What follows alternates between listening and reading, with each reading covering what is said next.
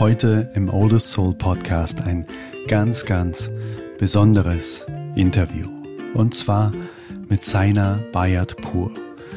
Und ich kenne Saina jetzt schon, ja, eine gewisse Zeit und habe sie in vielen Situationen auch erlebt und habe selten eine Frau mit so viel Energie getroffen. Und in diesem sehr, sehr persönlichen und ehrlichen Gespräch verrät uns seiner auch, was denn diese Energie, in dem Interview spreche ich von dem Brennstab, wie so ein Kraftwerk, was denn diesen Brennstab so entzündet hat.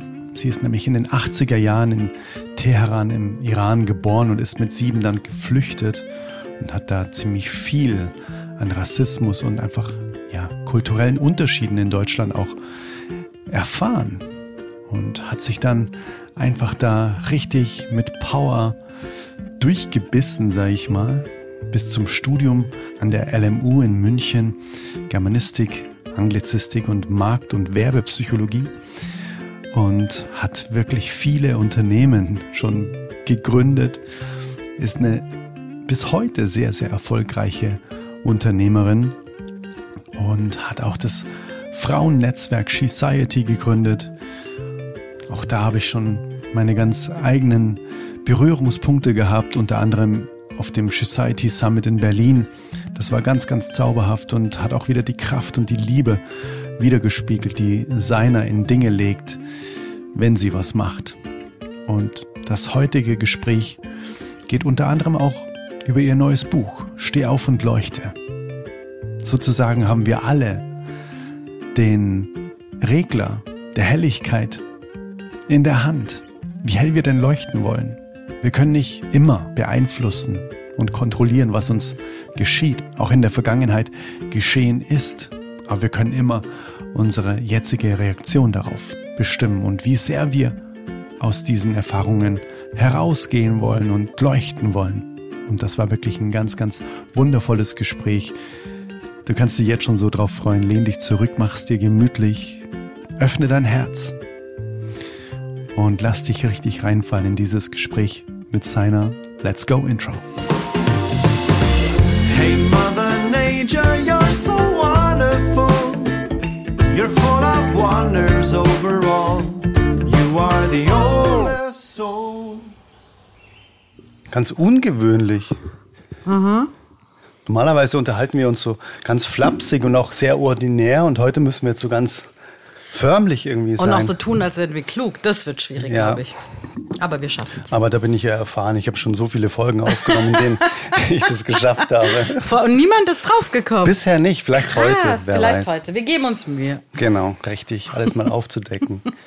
Also, pass auf. Und der liebe Manuel Cortez, der ähm, verbindet uns ja im Prinzip sehr. Richtig weil äh, du hast mit ihm auch einiges zu tun. Ne? Ja, so mal hier, mal da. Ihr seht euch ab und zu, ne?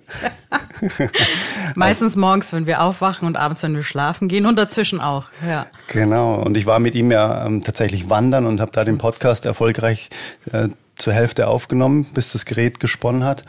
Und jetzt äh, darf ich mich mit dir unterhalten. Super. Und es ist einfach wundervoll, weil als er uns verbunden hat, also nochmal ganz kurz zur Klärung, es ist dein Gefährte. Richtig. als er uns verbunden hat, ist mir eines aufgefallen, dass du unsagbar viel Energie ausstrahlst und hast. Und mir ist dann relativ schnell, aufgrund der Themen, die wir angesprochen haben, aufgefallen, wo das herkommt. Ne? Du hast eine riesengroße Brand gegründet, Society, das ist ein komplett ja, ich würde mal sagen, am aufstrebendes Netzwerk aus Frauen, die einfach die Welt zum Leuchten bringen wollen. Und auch Männern, auch Männern, die uns dabei helfen, immer wichtig zu sagen. Ja, ja, absolut. Es ist wirklich wichtig, weil dafür ist die Zeit jetzt einfach vorbei, mhm. dass man so in Isolationen denkt. Zwar in so in geschützten Räumen, wo man sich gegenseitig Kraft geben kann, aber niemanden deshalb ausschließt. Ja, ja, genau. Und das Gefühl, hatte ich von Anfang an bei dir, dass du niemanden ausschließt, aber trotzdem ganz klar Farbe bekennst für ein Thema. Und ich habe da auch sofort wahrgenommen, dass das ganz tief in dir sitzt, diese, ich sag mal, wie so ein, na, wie so ein Brennstab äh, in mhm. so einem, in so einem, in so einem richtigen krassen Kraftwerk, so, ne? Der einfach total glüht und den man auch gar nicht ausbekommt, sozusagen. Ne? Und da würde mich jetzt einfach mal interessieren, ob es da so ein Erlebnis gab in deinem Leben, dass du uns da vielleicht mal ein bisschen mitnimmst, der diesen Brennstab so krass zum Glühen gebracht hat, dass der bis zum heutigen Tage so viel Energie hat? Oder war das schon immer so, dass du von klein auf schon immer so viel Energie hattest? Oder gab es da irgendeinen Moment in deinem Leben, wo du gesagt hast, ja, also als ich das erlebt habe, oder vielleicht ist es kein Moment gewesen, sondern auch ein Zeitfenster mhm. in deiner Kindheit, wo du sagst, als ich das erlebt habe, puh, das hat mein ganzes Leben lang jetzt schon angehalten, diese Energie, die ich dadurch freisetzen konnte? Also ich war immer schon ein auch ein energetisches Kind. Ähm, selber erinnert man sich ja nicht so sehr dran, aber was ich so höre, war ich immer auch als Kind jemand, der so mitgerissen hat, aber auch sehr viel Zeit mit sich selbst verbracht hat. Also mhm. ich musste nicht bespaßt werden, wie man so schön sagt. Mhm. Meine Mama meint, ich war in der Form ein Traumkind, weil ich konnte wirklich fünf Stunden in der Ecke sitzen mhm. und mit mir selber sein. Ich habe so meine Fantasiewelten gehabt. Mhm. Also immer schon lebendig und bunt. Ähm, aber ich glaube schon, dass dieser brennende Stab, wie du es nennst, oder diese Energie auch mit meiner Entwurzelung zu tun hat. Mhm. Also diesem letztendlich Treibstoff, der in mir gesät wurde, weil wir einfach einmal alles verloren haben, was wir hatten. Okay. Und ähm, auch einfach das Erlebnis, mein, meine Mutter, mein Bruder und ich mussten ja alleine, also sind alleine ähm, ausgereist aus dem Iran. Mein Bruder schon ein Jahr vor uns, also wir haben ihn nach Deutschland gebracht, weil im Iran-Irak-Krieg äh, wollten wir nicht bleiben. Und er wurde mit 15 oder 14 war er sogar noch, kam der Brief, dass er eingezogen werden soll in den Krieg, was für meine Mutter undenkbar war. Also haben wir ihn sehr schnell hierher gebracht, sind dann zurück, um irgendwelche Sachen zu regeln. Und mein Vater hat dann nicht die Erlaubnis bekommen, mit uns auszureisen. Das haben sie halt verhindert, klar, weil sie wussten, wenn Familien weg sind, kommen sie nicht mehr. Mhm. Und so sind wir eben mh, mm, nach Deutschland gekommen. Mein Vater ist noch dort geblieben und zwei Jahre konnte ich ihn auch nicht sehen weil er nicht einreisen durfte und wir nicht zurückreisen durften. Also gar kein Kontakt? Auch? Also schon telefonisch, okay. aber zu dem Zeitpunkt, wir reden halt wirklich von 1987, gab es jetzt mm. auch nicht mhm. FaceTime oder sowas. Mm. Also wirklich nur Telefon. Mm. Wenn du mal dich verabredet hast, so ich rufe in der Woche wieder um 17 Uhr an. So, mhm, es gab keine Handys, nichts. Mhm. Und ähm, das vergisst man nämlich so oft. Oh, wie hat man sich früher eigentlich verabredet? Ja, wirklich mit festen Zeiten. Und äh, die man sich gehalten hat. Ja, die man sich gehalten hat. Da kam, komm auch nicht mal eine Stunde. Oh, ich komme heute eine Stunde später, ging nicht, weil derjenige war schon unterwegs. Ähm, und dann war es so, dass mh, mm, letztendlich mein Vater uns auch immer wieder Geld darüber geschickt hat, was hauptsächlich auch meiner Mutter gehört hat, mhm. ähm, weil sie eben eine sehr bekannte Journalistin war und mhm. wir uns das Leben eigentlich schon hier relativ gut mm, so finanzieren konnten. Mhm. Bis zu dem Zeitpunkt, als mein Vater dann leider Gottes ähm, drei Monate bevor er ausreisen durfte und endlich das Visum bekommen hat, hat er einen Herzinfarkt gehabt und ist mit 46 gestorben. Ich konnte auch über 15 Jahre nicht ans Grab, also wir alle nicht. Wir konnten ja nicht einreisen. Das heißt, das letzte Mal, als du ihn gesehen hast, war bei der Verabschiedung? Bei der Verabschiedung mit siebeneinhalb, ja. Okay. Und mhm. ähm, das war letztendlich der Abschied. Und ich habe mhm. auch bitterlich geweint. Irgendwie, manchmal habe ich das Gefühl, dass wir Dinge schon so ein bisschen erahnen. Ich weiß es nicht. So irgendwie so ein ganz komisches Gefühl. Mhm.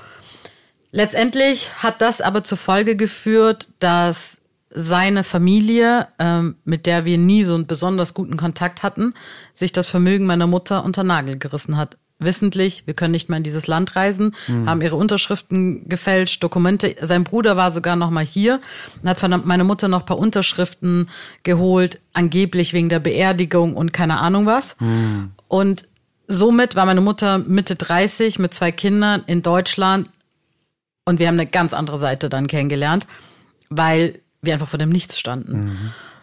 Und ich weiß, dass das schon ein extremes Ventil in mir ist oder damals sich gebildet hat, meine Mutter auch so leiden zu sehen und auch plötzlich wirklich, und wir haben hier in einem Zimmer gewohnt, was so groß war, mein Spielzimmer dort, haben wir zu dritt gelebt, mhm. weil du auch vom Staat vorgegeben kriegst, wie du zu leben hast. Also wir hätten uns auch anfangs eine Wohnung leisten können, durfte man nicht. Mhm. Aber ich habe dann plötzlich gemerkt, wie es ist, gar nicht zu haben.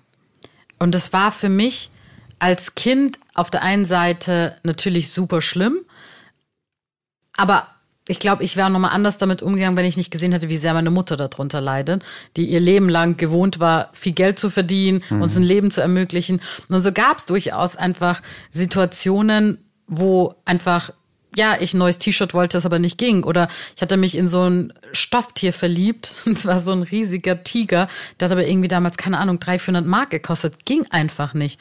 Meine Mutter hat aber immer Wege gefunden, Trotzdem, ich habe dann so einen großen Kuschelhund bekommen, den habe ich heute noch, Willi heißt er, total süß. ähm, aber es war halt oft mit einem, das geht gerade nicht. Und dieses geht nicht wollte ich verändern. Ich wollte, dass wir wieder den Status haben, den wir hatten. Mhm. Und das war so extrem mein Mo Motor. Mhm. Und es war auch schön, dass du es als Leuchtstab, weil manchmal, wenn man nicht aufpasst, kann auch so ein mhm. Leuchtstab dich innerlich verbrennen. Mhm es wurde zu einem Motor in mir, der ich konnte nicht mehr aufhören. Das genau, war so den konntest du nicht mehr abstellen. Ne? Mhm. Mhm. Und es ist auch echt noch nicht so lange her, dass ich dann wirklich den Moment auch mir genommen habe, stehen zu bleiben und zu sagen, puh, atme mal, Mädchen, atme mal durch. Und du hast es geschafft, dass ich jetzt letztendlich schon einen anderen Lebensstandard habe als früher und auch meine Mutter unterstützen kann oder auch mal sagen kann, komm, ich lade dich in Urlaub ein, mhm. was ein schönes Gefühl ist. Aber ich war immer noch so in diesem, ich muss mich retten, meine Mutter retten, wurde zu einem, ich muss die ganze Welt retten. Mhm. Und das war ungesund. Es mhm. war wirklich ungesund, weil ich bis zur völligen Erschöpfung mich aufgearbeitet habe. Mhm. Also positiv ja, weil es hat mich letztendlich dahin gebracht, wo ich bin, aber auch negativ, weil ich einfach nicht verstanden habe, dass ich nicht permanent auf volle Kanne brennen muss. Mhm. Ich kann auch mal bisschen dimmen und mal durchatmen und dann wieder mit der vollen ähm, Power raus. Mhm.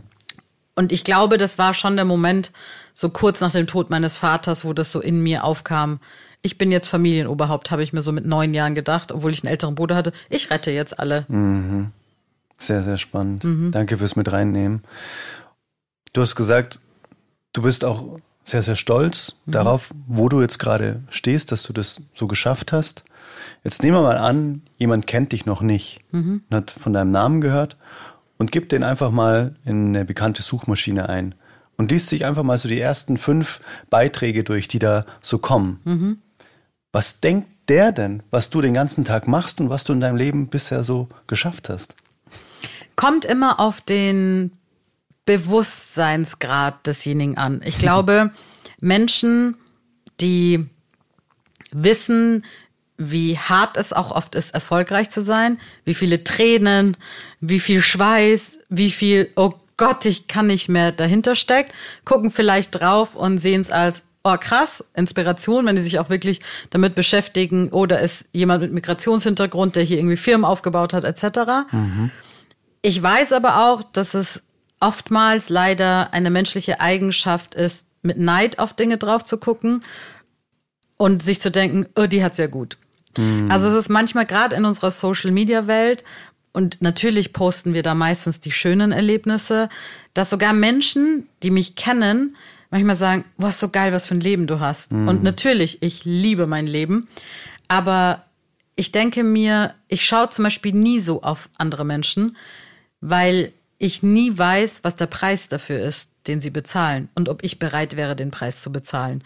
Deswegen, ja, glaube ich, gibt es zwei verschiedene Arten, auf Dinge zu gucken. Ich wähle immer für mich den, dass ich das als Motivation sehe und niemals als Oh, das hätte ich auch gern, weil ich habe so viele Geschichten von Menschen erlebt, wo man dachte, boah, der hat echt das Glück gepachtet. Und wenn du ein bisschen kratzt, denkst du so, ah nee, danke, mm. bitte behalt dein Leben. Mhm. Was was steht denn dann da so? Weil du sagst, du hast Unternehmen aufgebaut. Mhm. Gibt es zum Beispiel eine Brand, die du aufgebaut hast, wo du besonders stolz bist, wo du sagst, boah, krass einfach, dass ich das so durchgezogen habe und es hat mir so viel Energie gekostet. Und jetzt steht es einfach dann wirklich als auch mein Unternehmen da? Zwei sogar. Also das Unternehmen, mein erstes Baby ist ja meine Event- und Marketingagentur. Die mhm. ist 2007 habe ich die gegründet, mhm. mit gerade mal Anfang 27. Mhm. Und ich weiß noch, dass damals viele gesagt haben, ob ich irre bin, weil zu dem Zeitpunkt allein, ich erinnere mich sogar noch an die Zahl, gab es 368 Event- und Marketingagenturen allein in München. Mhm. Diese Zahl hat man mir nämlich damals gesagt. Mhm. Und ich habe das eher so als Motivation gesehen und ich weiß, dass viele gesagt haben, hm, schauen wir mal, ob du die nächsten zwei Jahre überlebst. Mhm. Es sind 17 und wir haben sogar die Corona-Krise überstanden. Mhm. Also das ist schon etwas, wo ich auch immer wieder drauf gucke, und mir selber bewusst mache, ey, du hast diese Firma mit 4000 Euro gegründet, was mhm. ich aus dem Schmerzensgeld hatte, mhm. weil ich einen Autounfall hatte. Oh, wow. Welche Brands ich schon letztendlich, mit denen ich zusammengearbeitet habe, was ich von der Welt gesehen habe. Wir waren ja auch international mit der Agentur. Ich hatte zwischenzeitlich fünf Filialen, dass ich manchmal echt selber erstaunt darüber bin, wie ich das so hinbekommen habe. Und auch jetzt in der Phase, in der ich bin, auch mir erlaube, wirklich stolz darauf zu sein, mm. zu sagen, äh, guck mal, was mhm. du da mhm. gemacht hast. Das ist so ein Stolz, der ist so getrieben von, war cool, Erfolg, hast du gut gemacht, hast mhm. nie aufgegeben, obwohl ich 18.000 Mal schon äh, hinschmeißen wollte. Mhm.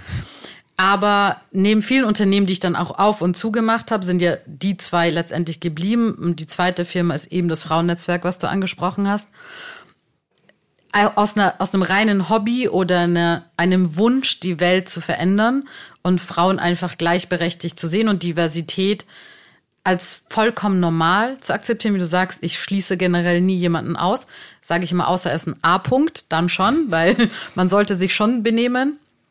Aber ähm, du solltest mal deinen Mann sagen. Oder? Ja, oder? Also ja. wirklich.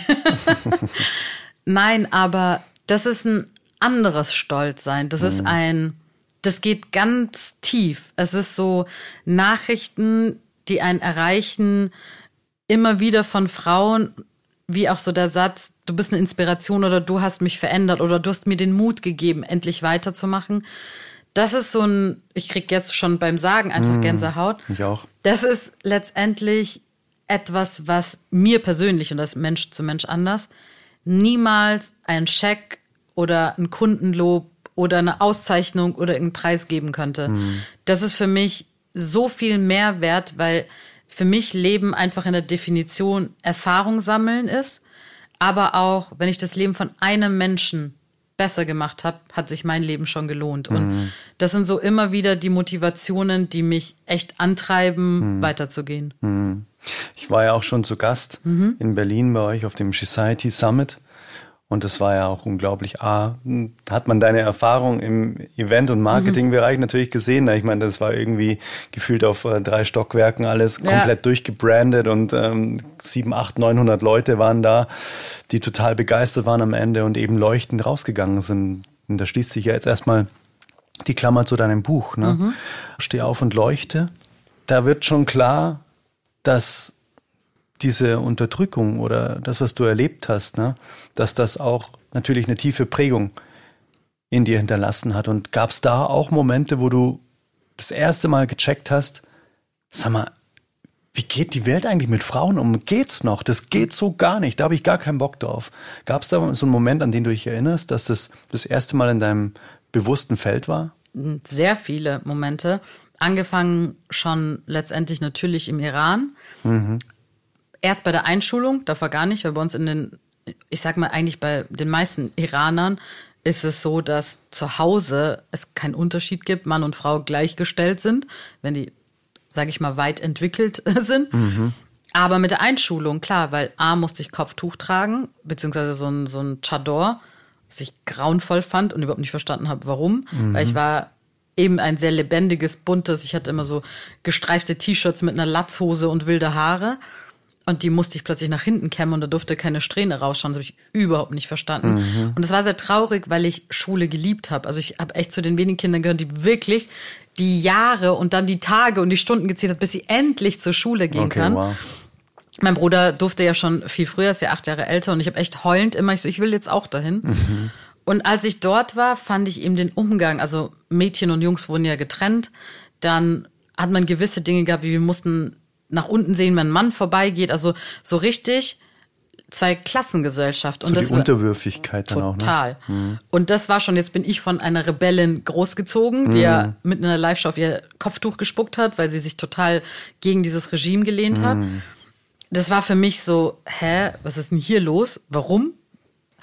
Und dann nach der Flucht, aber wo man jetzt denken würde, cool, jetzt leben wir in einem freien Land, yay, we made it, gab's hier auch leider Gottes immer und immer und immer wieder und heute noch ähm, Situationen, wo ich mir denke, wann hört das denn endlich auf?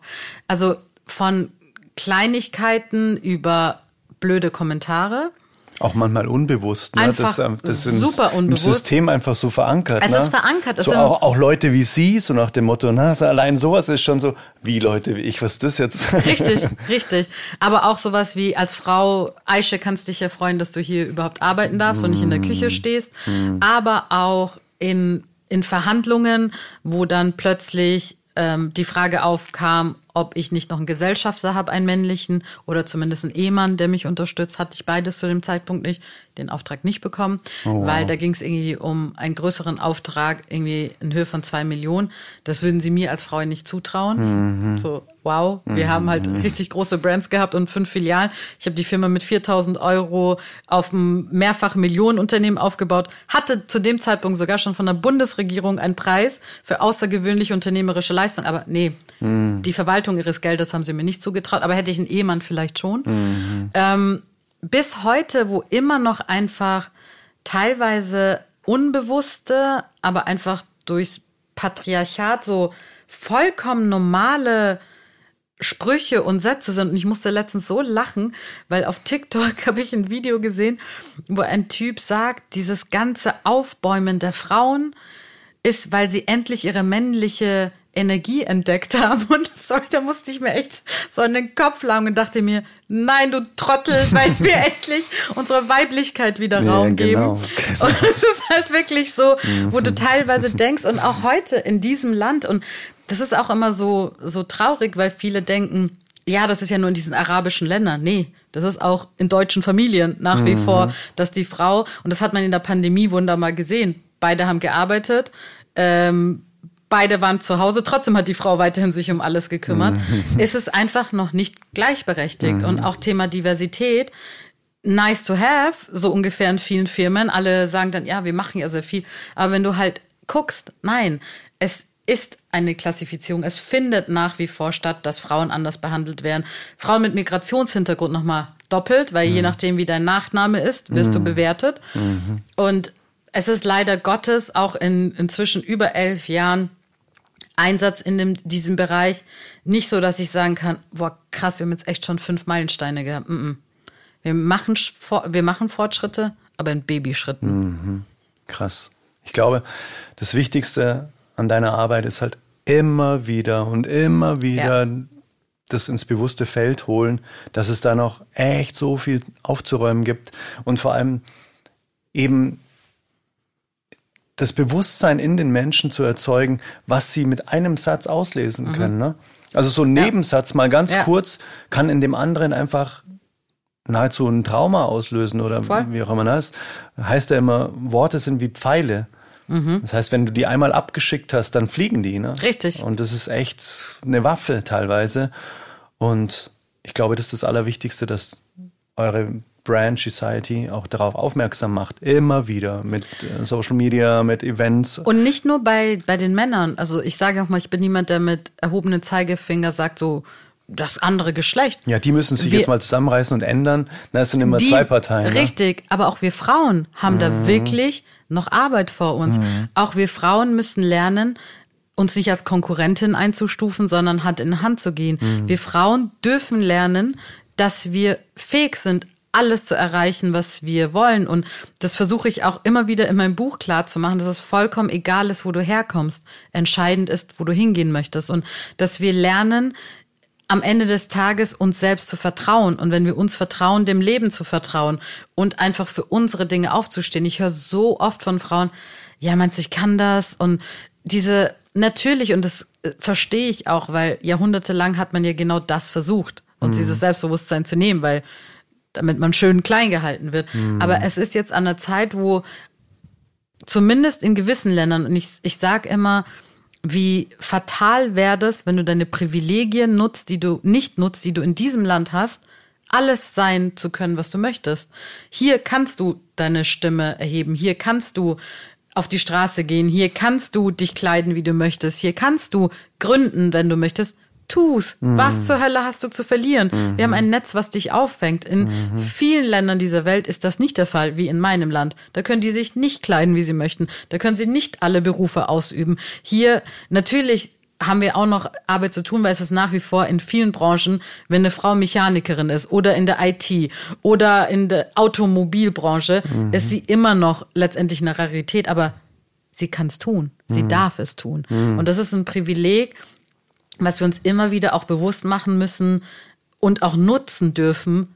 Hey, ich kann es einfach probieren. Mhm. Mir passiert nichts. Mhm.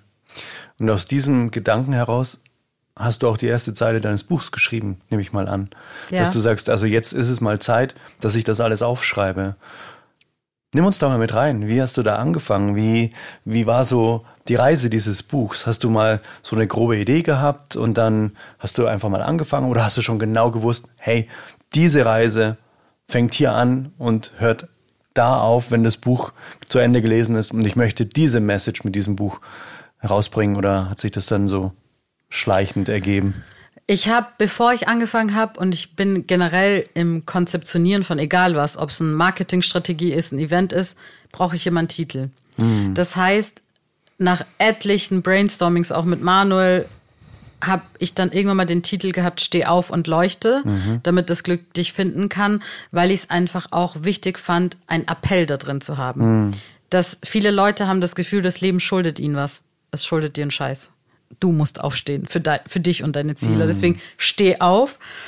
Und dann habe ich schon eine vage Idee gehabt, dass ich auf jeden Fall meine Biografie letztendlich festhalten will, weil ich glaube, das auch sehr motivierend sein kann, zu sehen, was ich durchgemacht habe und das trotzdem letztendlich hier stehe und sage, ich bin glücklich und du kannst alles erreichen. Aber mir war es auch wichtig, all das Wissen und auch die psychologischen Prozesse, die ich A gelernt und B durchlebt habe und C zum Auflösen äh, benutzt habe, mit reinzunehmen. So ist das Buch immer le letztendlich in eigene Geschichte und einem Teil, wo du die Dinge verstehen kannst, mhm. durch die Erklärung und auch nochmal für dich anwenden kannst. Mhm. Das stand dann so fest, aber danach muss ich sagen, habe ich nicht das Buch geschrieben, sondern das Buch hat mich geschrieben.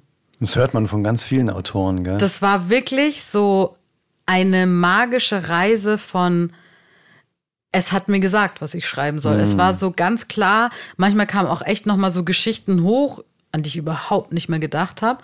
Es war ein sehr heilender, aber zwischendurch auch ein sehr schmerzhafter Prozess von, boah, krass, was hast du eigentlich alles durchgemacht? Mhm. Auch ein, ich habe mich echt auch mitten im Buch mal, habe ich echt mal ein paar Tage nicht geschrieben, weil ich wirklich bewusst in Selbstmitleid gebadet habe. Auch mir mal diesen Raum gegeben mm. habe zu leiden mm. und nicht einfach wie eine Maschine, ach egal, weiter geht's. Mm. Mich wirklich in den Arm zu nehmen, zu sagen, ey kleines Mädchen, was hast du da eigentlich alles durchgemacht? Du hast Krieg erlebt, du hast dein Land verlassen, du hast deinen Vater verloren, deine Mutter war schwer krank, dein Bruder war schwer. So, trotzdem bist du immer wieder aufgestanden. Es war wirklich durch das Schreiben konnte ich wie so ein stiller Beobachter plötzlich von außen auf mich draufsehen. Und es war so ein interessanter und so ein heilender Prozess, weil ich mir dadurch auch endlich diesen Raum gegeben habe, eben Schmerz empfinden zu dürfen und dadurch auch heilen zu mhm. dürfen. Und ich liebe diesen Satz, wer Licht bringen will, muss in die Dunkelheit. Ich bin endlich mal in meine Dunkelheit gegangen. Mm. Ich habe sie nicht einfach zur Seite geschoben. Mm. Das Licht erkennst du auch nur in der Dunkelheit. Absolut. Ne? Absolut. Also sonst erkennst du den Kontrast gar nicht. Richtig. Ja, sehr, sehr spannend. Und du hast gemeint, es gibt in dem Buch auch immer mal wieder so auch umsetzbare Impulse, mhm. oder? Die man für sich einfach so umsetzen kann. Magst du mal ein Beispiel nennen, dass man ich, mal so ein bisschen klar. Ähm, Bock drauf bekommt, das klar. auf jeden Fall zu lesen? Klar. Ähm, es können auch übrigens Männer ähm, für sich anwenden. Das ist ja nicht nur ähm, für mhm. Frauen gedacht. Mhm. Aber ich habe im ersten Kapitel beispielsweise meine Geschichte, eben Geburt in einem Kriegsland und die Auswanderung, habe aber dann in dem psychologischen Part erklärt, was kindliche Prägung mit einem macht. Und ich sage aber nicht, jeder muss im Krieg geboren und aufgewachsen sein. Jeder hat eine kindliche Prägung. Das kann im Elternhaus sein, das kann im Kindergarten sein, das kann in der Schule sein. Das heißt, an irgendeinem Zeitpunkt deines Lebens bist du auf irgendetwas geprägt worden. Und da, das versuche ich dann nochmal aufzudröseln, dass man versteht, okay, was ist in mir vielleicht noch an mhm. kindlicher Prägung?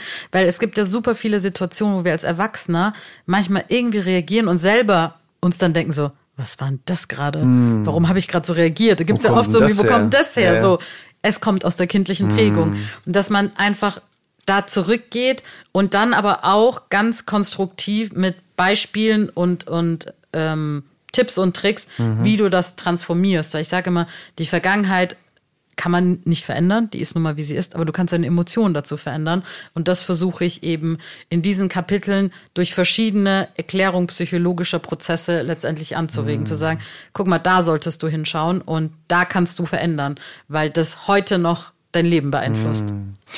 Ein Freund von mir hat mal zu mir gesagt, es ist nie zu spät für eine glückliche Kindheit. Absolut. Und das fand ich ähm, ja. sehr äh, mächtigen Satz, ja. weil wir sind nicht ausgeliefert. Ne? Wir können zwar nicht zurückreisen, aber wir können immer unseren, unseren jetzigen Umgang damit verändern. Richtig. Und zwar jeden Tag mit einer neuen Entscheidung. So, ich will das nicht mehr. Ich will nicht, dass das mein Leben genau. immer noch beeinflusst. Ne? Absolut. Und diese Transformation, die beginnt ja meistens eben mit dem sich bewusst werden, dass es überhaupt so ist. Mhm. Also, dass es ein, überhaupt in irgendeiner Form einen Einfluss hat. Weil die meisten sagen, ja, Vergangenheit ist Vergangenheit, jetzt ist jetzt. Ne? Mhm. Aber das. Jetzt ist die Vergangenheit. Sie spiegelt sich in dem Jetzt. Ja, und es ist in unserem kompletten, ich sag mal, System, ganzheitlichem System Voll. einfach ganz tief verankert. Gibt es da so Stellschrauben, die du jetzt einfach mal mit auf den Weg geben kannst, was so ein Werkzeug ist, wirklich vielleicht alte Prägungen erstmal zu erkennen und dann wirklich zu transformieren? Das ganz bewusste Beobachten von einem selbst. Mhm. Und es ist lustig, weil es hört ja auch nie auf. Und es muss ja nicht immer was Gravierendes sein. Viele denken auch so in der Persönlichkeitsarbeit musst du dann immer so die krassesten Erkenntnisse haben, so boom, mm. das verändert jetzt auf ein Schlag mein Leben. Nee, ja, so. Von oben muss dann so der, genau, der Schein kommen, der, Schein und dann, der Himmel öffnet ich sich. Bin erleuchtet. Jetzt geht's. Nein. ähm, das wir waren letzte Woche erst, und jetzt ist mein Buch ja schon zu Ende und ich habe etliche Transformationen hinter mir, waren wir in einem Schreibwaren-Dekoladen. Und seit ich denken kann, liebe ich so Bastelbedarf, Schreibwarenläden. Ich bin da richtig glücklich. Also in der Sekunde, wo ich so einen Laden betrete, ist es, als ob jemand so einen, in dem Fall magischen Knopf drückt und ich bin glücklich. Und ich habe das aber nie hinterfragt. Es war nur so, wir haben ja oft sowas wie, da fühle ich mich wohl, ja. da bin ich glücklich. Mhm. Und Hier wir, könnt ihr stundenlang genau, bleiben. Genau, also. Und wir laufen da durch und ich halt wirklich so Manuel im Arm, ich so, oh mein Gott, Schatz, also was, ich so, ich habe es gerade erst gecheckt und er wusste ja meine Gedankengänge gerade nicht. ich so, jetzt verstehe ich, warum ich mich immer so wohlfühle und ich habe das echt sogar in meinem Buch beschrieben. Mhm. Mein Vater hat nie mir so viel Aufmerksamkeit geschenkt, wie ich es mir gewünscht hatte, weil er mehr mit Freunden und Arbeit beschäftigt war. Aber es gab eine Sache, die uns verbunden hat, wo er sich immer Zeit genommen hat. Wann immer ich in der Schule eine Eins hatte, und ich habe damals Radiergummis gesammelt, so ganz bunte, total schöne Radiergummis, hat er sich die Zeit genommen, mit mir in einen Schreibwarenladen zu gehen und ich durfte mm. mir dort ein Radiergummi kaufen. Mm. Und dann musste ich 43 Jahre alt mm. werden, um endlich zu verstehen, ach, schau an, das, das Belohnungssystem geil. Belohnungssystem, kindliche Prägung. Wenn du etwas gut machst, mm. kriegst du Aufmerksamkeit vom mm. Papa. Und das war jetzt eine kleine Erkenntnis in einer Kette von vielen Erkenntnissen, die ich vorher schon hatte, auch in Bezug auf dieses Thema, dass ich einfach wirklich Verhaltensweisen von mir analysiert habe. Wann reagiere ich wie und mm. warum? Und mhm. rege ich immer so oder was triggert mich? Mhm. Und wenn man das dann wirklich beobachtet und am Anfang hilft wirklich reines Beobachten, zu erkennen, ah, so reagiere ich, interessant. Weißt du, was ich auch letztens äh, mitbekommen mhm. habe, dass nochmal ein krasser Gamechanger ist? Ich weiß gar nicht, irgendjemand hat es im Podcast gesagt, glaube ich. Und zwar, erstmal wirkt es total weird, aber wirklich dann auszusprechen. Ich ertappe mich dabei, ich gehe jetzt in diesen Schreibwarenladen und fühle mich da total wohl. Mhm. Und das dann einfach zu verbalisieren. So, ich gehe jetzt da rein, weil ich mich darin wohlfühle, weil ich dann einfach alte Erinnerungen habe, dass ich da quasi belohnt wurde mhm. von meinem Vater, weil ich da immer Radiergummis geschenkt bekommen habe. Und deswegen fühle ich mich da drin jetzt einfach wohl. Mhm. Einfach, dass man es wirklich ausspricht. Ich gehe jetzt zum Kühlschrank, weil ich gerade eine scheiß Nachricht bekommen habe und ich will mich dafür jetzt eigentlich belohnen und will mir da irgendwie einen Schokokuchen reinfeuern.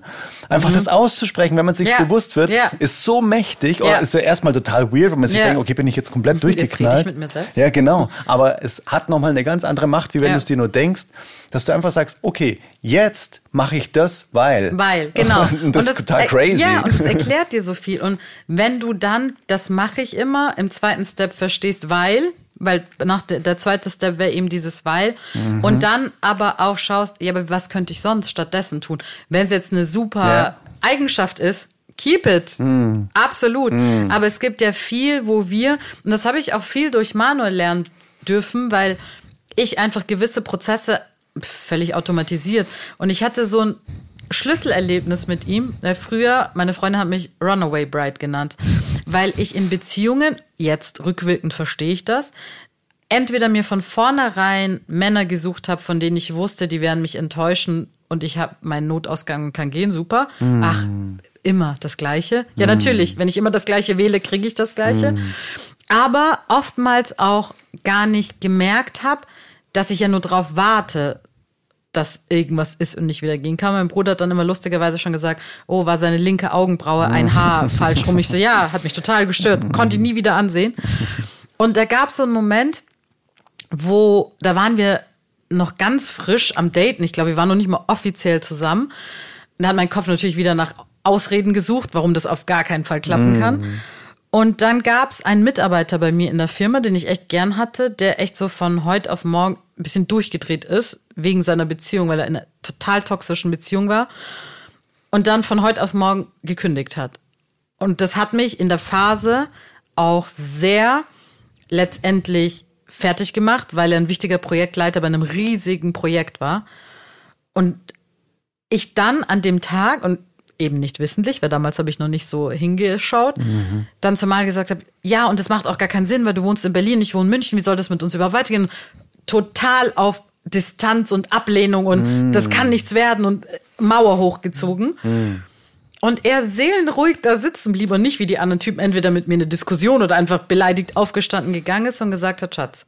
Dann hat er echt meine Hand genommen und gesagt, schau mal, du ziehst gerade deine Mauer hoch weil von diesem Bild hatte ich ihm schon mal erzählt, dass ich dann so Mauern hochziehe. Mhm. Dich hat gerade ein wichtiger männlicher Mitarbeiter enttäuscht. Was löst das in der kleinen Seine auf? Mhm. Alle Männer, denen ich vertraue, enttäuschen mich. Mhm. Ich bin aber nicht einer dieser Männer. Du kannst deine Mauer runterlassen. Mhm. Das hat jetzt nur gerade mit Fluch zu tun. Und es hat mich so schockiert, weil das mir so, wie ich so, oh mein Gott. Er hat quasi dein eigenes Verhalten auf den Tisch gelegt. Aber so radikal und ich war so, äh, äh.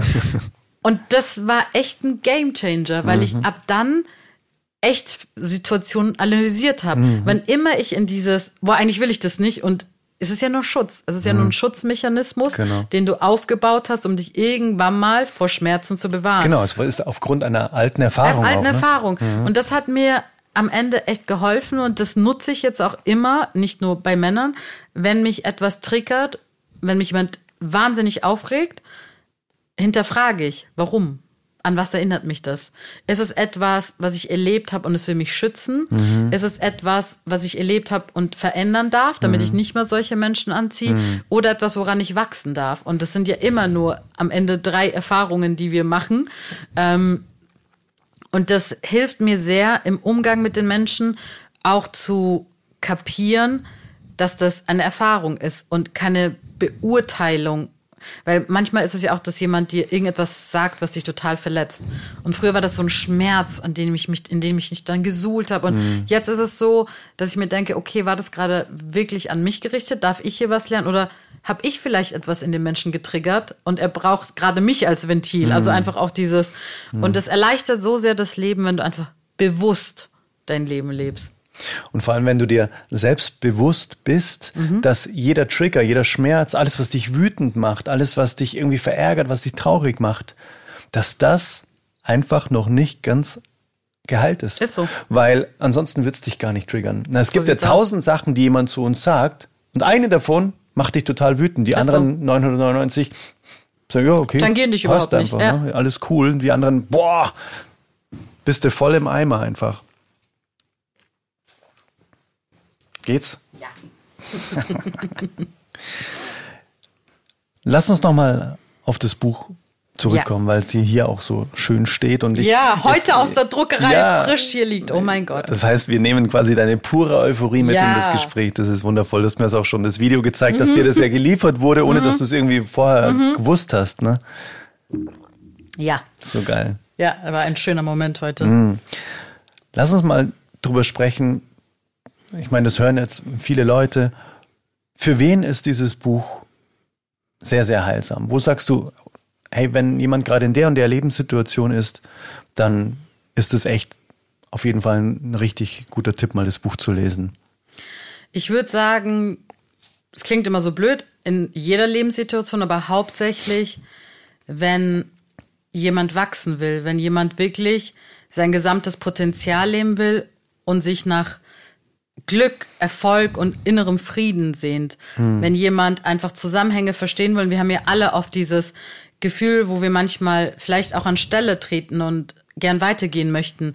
Oder auch gerade wie unsere Welt leider Gottes sich entwickelt, dass man so einen Lichtschimmer braucht, dass man sich denkt, ich bräuchte jetzt nochmal so einen positiven Schubs, um meinen eigenen Weg zu gehen, um mich vielleicht auch in dem Chaos da draußen nicht zu verlieren, sondern meine Mitte zu finden. Und ähm, dann ist es definitiv ein, wie so ein Leuchtturm, der dir immer wieder zeigt, finde dein inneres Licht und dann kann dich auch keine Dunkelheit von außen ängstigen.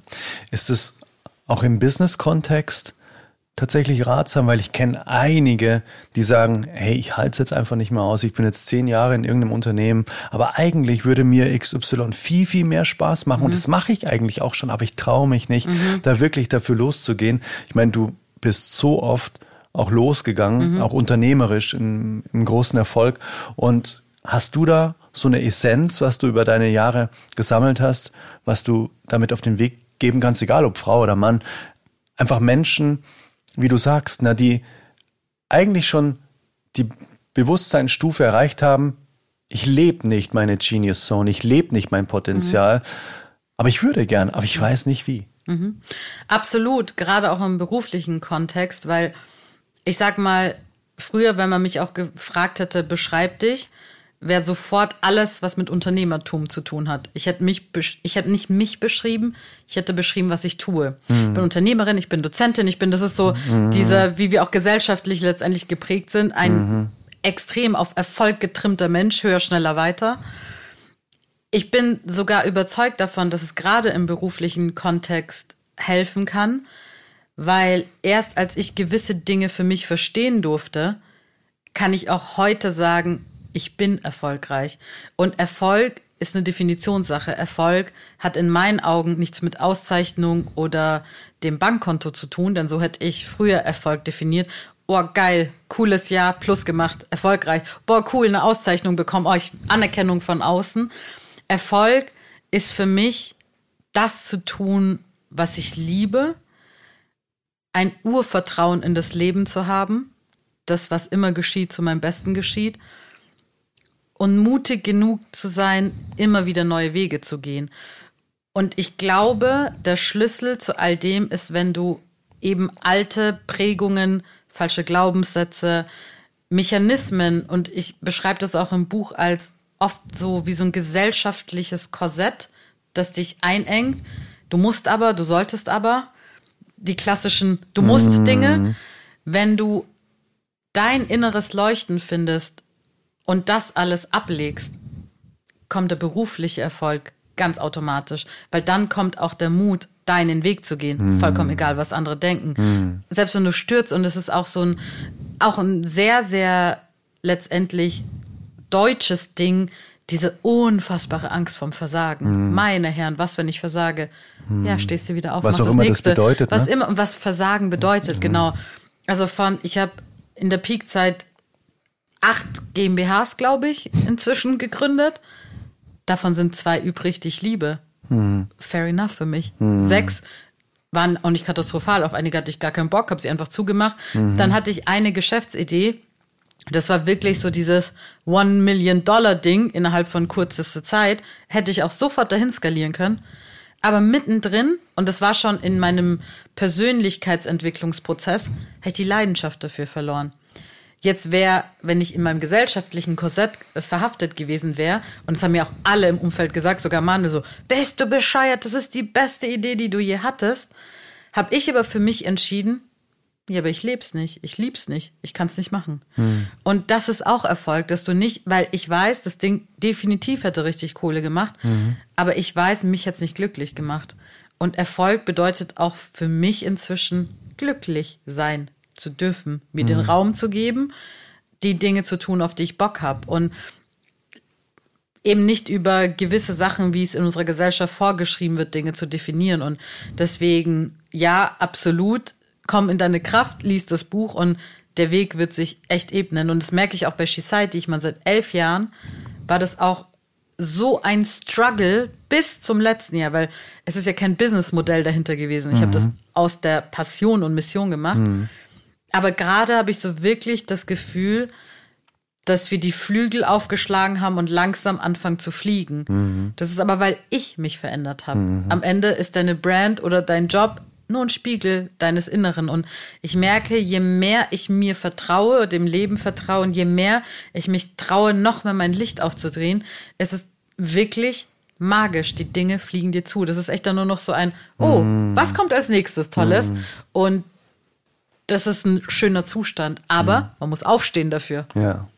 Hast du auch so, so Rituale, wo du das Ganze nochmal befeuerst, wo du zum Beispiel Visualisierungstechniken, Manifestierungstechniken, Dankbarkeitsübungen, machst du sowas oder sagst du, mh, eigentlich reicht mir das, wenn ich dann meinen meinen Daily Job mache, weil der erfüllt mich so sehr und je mehr ich diesen Weg gehe, desto mehr werde ich auch zum Magneten, wenn ich für die Sache einstehe.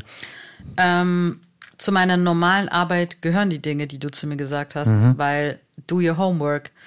Wenn ich morgens aufwache, bevor ich meine Augen öffne, habe ich so eine Kurzmeditation, die ich mir aufsage, bevor ich meine Augen öffne.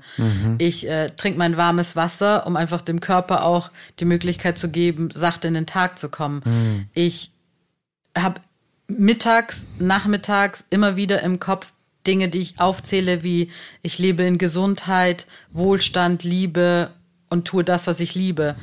Abends, bevor ich ins Bett gehe, dehne ich mich und versuche an die schönen Dinge des Tages zu denken, die mich irgendwie erfreut haben. Und auch so durchzuspielen, okay, wie kann ich Dinge anders machen? Also ich finde es so ein bisschen, ich nenne es oft so eine Bubble, in der Menschen auch denken, ah, ich muss ja nur manifestieren, dann kommt ja alles. Und deswegen auch eben diese Aufforderung in dieses Steh auf. Nee, es gehört Arbeit dazu. Und aufstehen tut man ja nicht, indem man sich einfach nur vorstellt, sondern indem man in Los Bewegung geht. kommt. Ne? Los geht. Das ist ja wie machen es wie wollen, nur krasser. Ähm, man muss schon die Dinge tun. Und ich bin ganz ehrlich, es gibt auch mal Tage, wo, wenn der Wecker irgendwie geklingelt hat und ich eingepennt bin, ich dann aufspringe, losrenne, das Haus verlasse. Dieser Tag ist anders, als wenn ich mir die Zeit genommen habe, zu meditieren. Und es muss nicht immer Stunden, wirklich, das geht drei Minuten, die Morgenmeditation, die ich mache. Aber eben einfach das bewusst in den Tag starten, bewusst die Dinge wahrzunehmen, bewusst Dankbarkeitsarbeit. Und Dankbarkeitsarbeit ist the key. Ohne, es, ich kenne keinen wirklich glücklichen Menschen, der nicht Dankbarkeitsarbeit macht. Kenne ich nicht. Ja, absolut. Kann ich unterschreiben. Ich liebe es auch so sehr, weil es einfach den, den Muskel so schärft. Ne? Man, man versucht oder man hat dann irgendwann sich selbst schon so konditioniert, dass man am Tag wie so ein Trüffelschwein Mhm. nach so Dingen sucht, dann so, wow, für die, für die Sache kann ich morgen noch dankbar sein, Ja. voll geil, die nehme ich mir mit. Und dann shiftest du deinen Fokus einfach. Du gehst in Fülle. Ja, genau. Es, hüllt, es äh, holt dich immer wieder, finde ich, aus dem Mangel heraus Mhm. und setzt dich in die Fülle. Zu sagen, guck mal, was da alles Tolles ist. Und dieser Fokus-Shift, wie du gesagt hast, das Mhm. ist eben so wichtig. Und ich finde, das macht eben die Dankbarkeitsarbeit, weil ganz Ja. ehrlich, genauso wie es fünf Milliarden Gründe gibt, am Tag glücklich und dankbar zu sein, könnte man, wenn man anders hinschaut, auch 5000 Gründe finden, worüber man sich aufregt. Absolut. Dass gerade meine Strähne falsch sitzt, dass der mich blöd angeguckt hat, dass es regnet, whatever. Und deswegen ist es eben so wichtig, immer wieder diesen Dankbarkeitsmuskel oder auch den Mutmuskel zu trainieren. Und das ist so schade, dass wir Menschen das auch immer wieder vergessen. Wenn ich nicht in Sport gehe, ja, werde ich körperlich schlapp. Das gleiche passiert mit unserem Gehirn. Wir müssen gewisse Dinge immer wieder trainieren. Das vergessen wir halt, weil äh, Ist wozu? So. Ja, ja, ist so. Mega. Ich würde gerne nochmal, bevor ich dir die letzten beiden Fragen stelle, die ich immer im Podcast stelle, Okay. würde ich äh, voll gerne nochmal eintauchen in die Welt auch von Society. Was kann man erleben? Was steht alles an? Wie geht's mit dem Buch weiter? Wann kommt's raus? Wo gibt's das? So viele Fragen. äh, das Buch kommt am 22.02. raus, also Mhm. ganz, ganz bald. Es gibt's überall, in jedem Buchhandel, auch bei den großen Amazon etc. Mhm. Ähm, Buchlaunch ist eben 22. Und danach gehe ich auch relativ schnell, ich glaube ab dem 10.03. auf Lesereise Mhm. mit der Zeitschrift Donner. Da sind wir in äh, Berlin, Hamburg, Köln, München. Eventuell kommt später noch Frankfurt dazu. Bei Society steht so unfassbar viel an, dass jeden Tag auch noch mal was Neues dazu kommt. Aber nächstes wichtiges Datum, generell ein sehr wichtiges Datum, der 8.3. der Weltfrauentag, Internationaler Weltfrauentag, wenn wir ein riesiges Festival veranstalten mit über 35 Speakern und Speakerinnen. Wir haben die Gesundheitsministerin, wir verleihen einen Sonderaward an Enisa Amani für ihren Mut, sich immer für Diversität und Gleichberechtigung einzustellen, äh, einzusetzen, einzustellen. Ähm, wir haben ganz tolle Speakerinnen wie Mimi Fiedler, die auch über ja, die weibliche Wut, die man leben darf, spricht. Wir haben ganz viel zum Thema Gesundheit, ganz viel zum Thema Finanzen. Altersarmut ist weiblich. Da dürfen wir auch mal ins Tun kommen. Ähm, das ist so das Nächste. Dann führen wir jetzt auch eben eine Mitgliedschaft ein für 99 Euro im Jahr, weil die Nachfrage der Frauen tatsächlich da war nach noch mehr Zusammengehörigkeitsgefühl außerhalb der Events, die wir veranstalten. Das heißt, dort wird es dann auch so einen Bereich geben, wo die Frauen sich untereinander austauschen können, wo es verschiedene Workbücher gibt und Meditation. Und generell ist die Society-Reise so aufgebaut, dass es immer mit diesem Festival zum Weltfrauentag beginnt, unter dem Motto Create, also komm in deine Schaffenskraft, äh, schaffe etwas, egal ob privat oder beruflich. Geht dann weiter im Sommer mit Blumenschein, also das, was du erschaffen hast, darf jetzt aufblühen, darf leuchten, darf sichtbar werden und endet dann äh, im Herbst Richtung ja eher ähm, Winter ähm, beim Proud to Be Me Award. Also bleib stehen und sei stolz auf das, was du erschaffen hast. Dazwischen haben wir dann noch die Academy mit tausend Kursen und Dinner und Workshops etc. Aber das sind so die drei großen Säulen, wo wir Frauen ganzjährlich animieren wollen, einfach ihre Träume zu leben, ihren Weg zu gehen, sich von Alten zu lösen und in ihr selbst Vertrauen zu kommen, denn wir können alle alles sein, was wir möchten. Wo finden die Festivals oder die Live-Events statt? Äh, Im Prinzip versuchen wir überall in Deutschland zu sein. Also das erste ist jetzt in München am 8.3. Erster, sechster im Juni ist in Berlin. Der Proud to Be Me Award wird in ähm, Hamburg sein. Wir sind aber auch mit einem anderen Eventformat in Düsseldorf auf jeden Fall in diesem Jahr. Wir sind einmal in Nürnberg. Also wir versuchen wirklich so, dass jede Frau von überall kommen kann. So schön. Wie ist die Einfallstüre? Äh, Ist, äh, die Webseite heißt? www.shesociety.club. Alright, verlinken wir auf jeden Fall. Da Mega. gibt's ja einfach von dort aus, geht's ja überall hin, ne? Auch Absolut. Zu deinem Buch geht's da auch? Auch zu meinem Buch geht's Okay. dort. Ansonsten kann man auch auf meine eigene Webseite signer.world oder es gibt auch eine Webseite, die genauso heißt wie das Buch, www.stehaufundleuchte.de. Die habe ich mit dir zusammen eingerichtet. Das ist nicht wunderbar. Hier Werbung für Adrian. Yeah. Genau, er kann Domains einrichten. mega. Ja, geil, mega. Danke fürs Mitnehmen. Und ich freue mich auch. Vielleicht äh, sehen wir uns tatsächlich auf dem ein oder anderen Live-Event. Würde auch mich noch freuen. Mal. Ja, mich auch. Ich würde gerne die letzten beiden Fragen stellen. Mhm. Und zwar die erste Frage nenne ich immer den Magic Snap. Okay. Das heißt, wenn du mit dem Finger schnippst, könnte es von der einen Sekunde auf der anderen auf der Welt eine Sache geben, die sich verändert und wo du sagst, das würde mein Wertesystem, das wäre der größte Hebel für eine Welt, wie ich sie mir vorstelle und wie sie meinem Wertesystem gerecht werden würde. Was wäre das für eine Sache? Das kann irgendwas im Mindset der Menschen sein, irgendein Verhalten, irgendwas, irgendwelche Umwelteinflüsse. Das kann alles sein, was du dir nur so wünschen kannst. Als allerersten Impuls, der so, sofort hochkam, war die Gier des Menschen. Wenn die wegfallen würde, wenn wir lernen würden, dass immer genug für alle da ist hm. und nicht manche gierig immer mehr und mehr, sei es mehr Macht, mehr Geld, mehr was auch immer, wenn die Gier weg wäre, könnten wir alle in Frieden leben. Und ich wollte nämlich als erstes Frieden sagen, aber dann habe ich darüber nachgedacht, was stört denn den Frieden? Das ist die Gier. Hm. Immer dieses Mehrwollen. Kriege basieren auf Gier.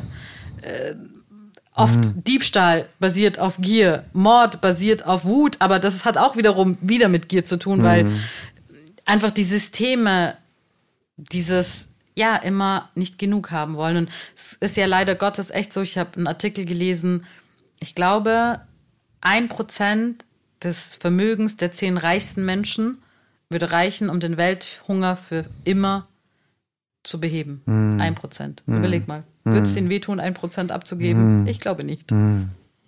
Was glaubst du, was wären, was wäre da wiederum die größte Stellschraube, um Gier in einem einzelnen Menschen ich sag mal, aufzulösen? Was wäre da deiner Meinung nach wichtig? Was dieser Mensch tun sollte? Dankbarkeitsarbeit. Ah, sehr mhm. gut.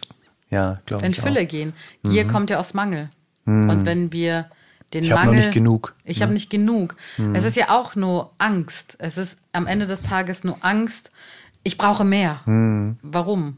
Mhm. Also es ist immer, ich liebe diese Warum-Fragen, weil die kannst du fünf Tage am Stück ohne mhm. Pause machen. Mm. Warum? Also es ist ja immer nur mit Angst und Angst basiert ja auch wieder dieses nicht genug zu sein. Also mm. am es Ende reicht des, noch nicht es aus. reicht noch Was nicht reicht aus. noch nicht aus? Ja, du reichst nicht aus. Ah, Richtig. Ah, ich reiche nicht aus. Genau. Und so kannst du dann quasi wirklich bis auf die Wurzel zurückgehen. Absolut. Ne? Absolut. Mhm.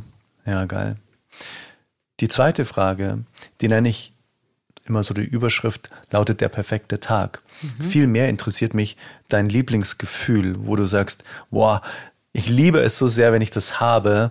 Und dann, was machst du über diesen perfekten Tag hinweg? Was sind das für Handlungen, für Erlebnisse, die zuverlässig dein Lieblingsgefühl hervorrufen? Mm, das fängt eigentlich morgens mit der Art an, wie ich aufstehe, finde ich. Also wenn die Sonne schon scheint oder wenn irgend, es kann auch was ganz Kleines sein und ich nenne das dann immer, das Gefühl kennt jeder Schmetterling im Bauch. Mm. Und bei mir ist es so, ich habe sie nicht nur, wenn ich verliebt bin, sondern wenn ich, ich nenne es immer so allein bin, wenn ich in meinem Licht bin. Wenn ich es geschafft habe, in einer kompletten Dankbarkeit zu sein. Und gerade zum Beispiel, wenn ich sage, kribbelt auch mein Bauch, mhm. dann weiß ich, es wird ein grandioser Tag, weil dann kommen dann ziehst du es eben magnetisch an. Dann kommen lauter coole Dinge und du denkst so, mhm. ja, ja, toll. Mhm. Und das ist so, da muss der Tag auch nicht was ganz Krasses haben, sondern das Gefühl trägt dich durch den mm. Tag. Einfach verbunden zu sein mit dem Universum, so mm. würde ich es nennen. Mega. Mein lieber Freund Seum sagt immer, äh, er redet immer von der prophylaktischen Freude. Er freut mhm. sich schon mal jetzt auf die Dinge, weil er weiß, heute passieren nur geile Sachen. Ja, cool, genau so, genau so. Sehr cool. Ich danke dir so sehr für den tiefen Einblick, auch für die sehr privaten Dinge, die du geteilt hast. Ich glaube, man hat dich sehr tief gespürt heute, wo eben diese Leuchtstab angefangen hat zu brennen und vor allem, dass du mittlerweile so reflektiert bist, dass du sagst, es ist nicht immer gesund, dass der in mir Dauer brennt, ne? Mhm. sondern es ist auch wichtig, dass es da einen On-Off-Schalter gibt, sozusagen. Na, jetzt mal auch mal easy, ja. weil ich brauche auch mal Regeneration, um wieder in die Aktion zu gehen. Total. Es waren so viele wertvolle Impulse. Ich kann nur von Herzen empfehlen, das Buch zu lesen, und auf die Events zu kommen und dich einfach auch mal live zu erleben. Bist ja auch auf den Bühnen dann und ja. inspirierst da auch viele Menschen und vor allem du kennst einfach auch wirklich, wir hatten letztens einen Freund zu mir gesagt, Furz und Feuerstein kennst du, also Okay. ähm, also das heißt, du kennst halt Hinz und Kunst, nennt ja. man in Bayern. In ne? Bayern Hinz und Kunst, genau. Ähm, dementsprechend ist es immer ja einfach eine Reise wert, würde ich mal sagen, weil äh, dort, wo du dich aufhältst, dort sind meist auch eine Traube an ganz vielen anderen inspirierenden Menschen. Absolut, absolut. Also danke dir. Danke dir für deine Gespräch. Zeit. Dankeschön. Da sind wir wieder zurück aus dem Interview mit Seiner, das ich bei ihr im Office geführt habe. Mit ihr zusammen ganz gemütlich sind wir in zwei Stühlen gesessen und haben das Ganze in München aufgenommen. Es war auch sehr angenehm. Ich habe mit dem Fahrrad auch nur fünf Minuten dorthin gebraucht. Also wirklich um die Ecke. Das mag ich auch sehr, dass wir so eine auch örtliche Nähe zueinander haben. Wenn dich jetzt alles weitere interessiert, vor allem wenn du das Buch lesen möchtest, alle Links findest du in den Show Notes. Steh auf und leuchte. Das ist bei dem wundervollen Verlag von Laura Marlina Seiler erschienen und auch Laura hat auch das Vorwort geschrieben für dieses Buch. Also eine ganz, ganz warme und herzliche Empfehlung, dieses Buch dir zu ordern. Wie gesagt, klick einfach mal in die Show Notes und bestell es dir direkt nach Hause. Dann hast du da, wenn du es heute am Freitag hörst, auch direkt was Schönes zu lesen für nächste Woche.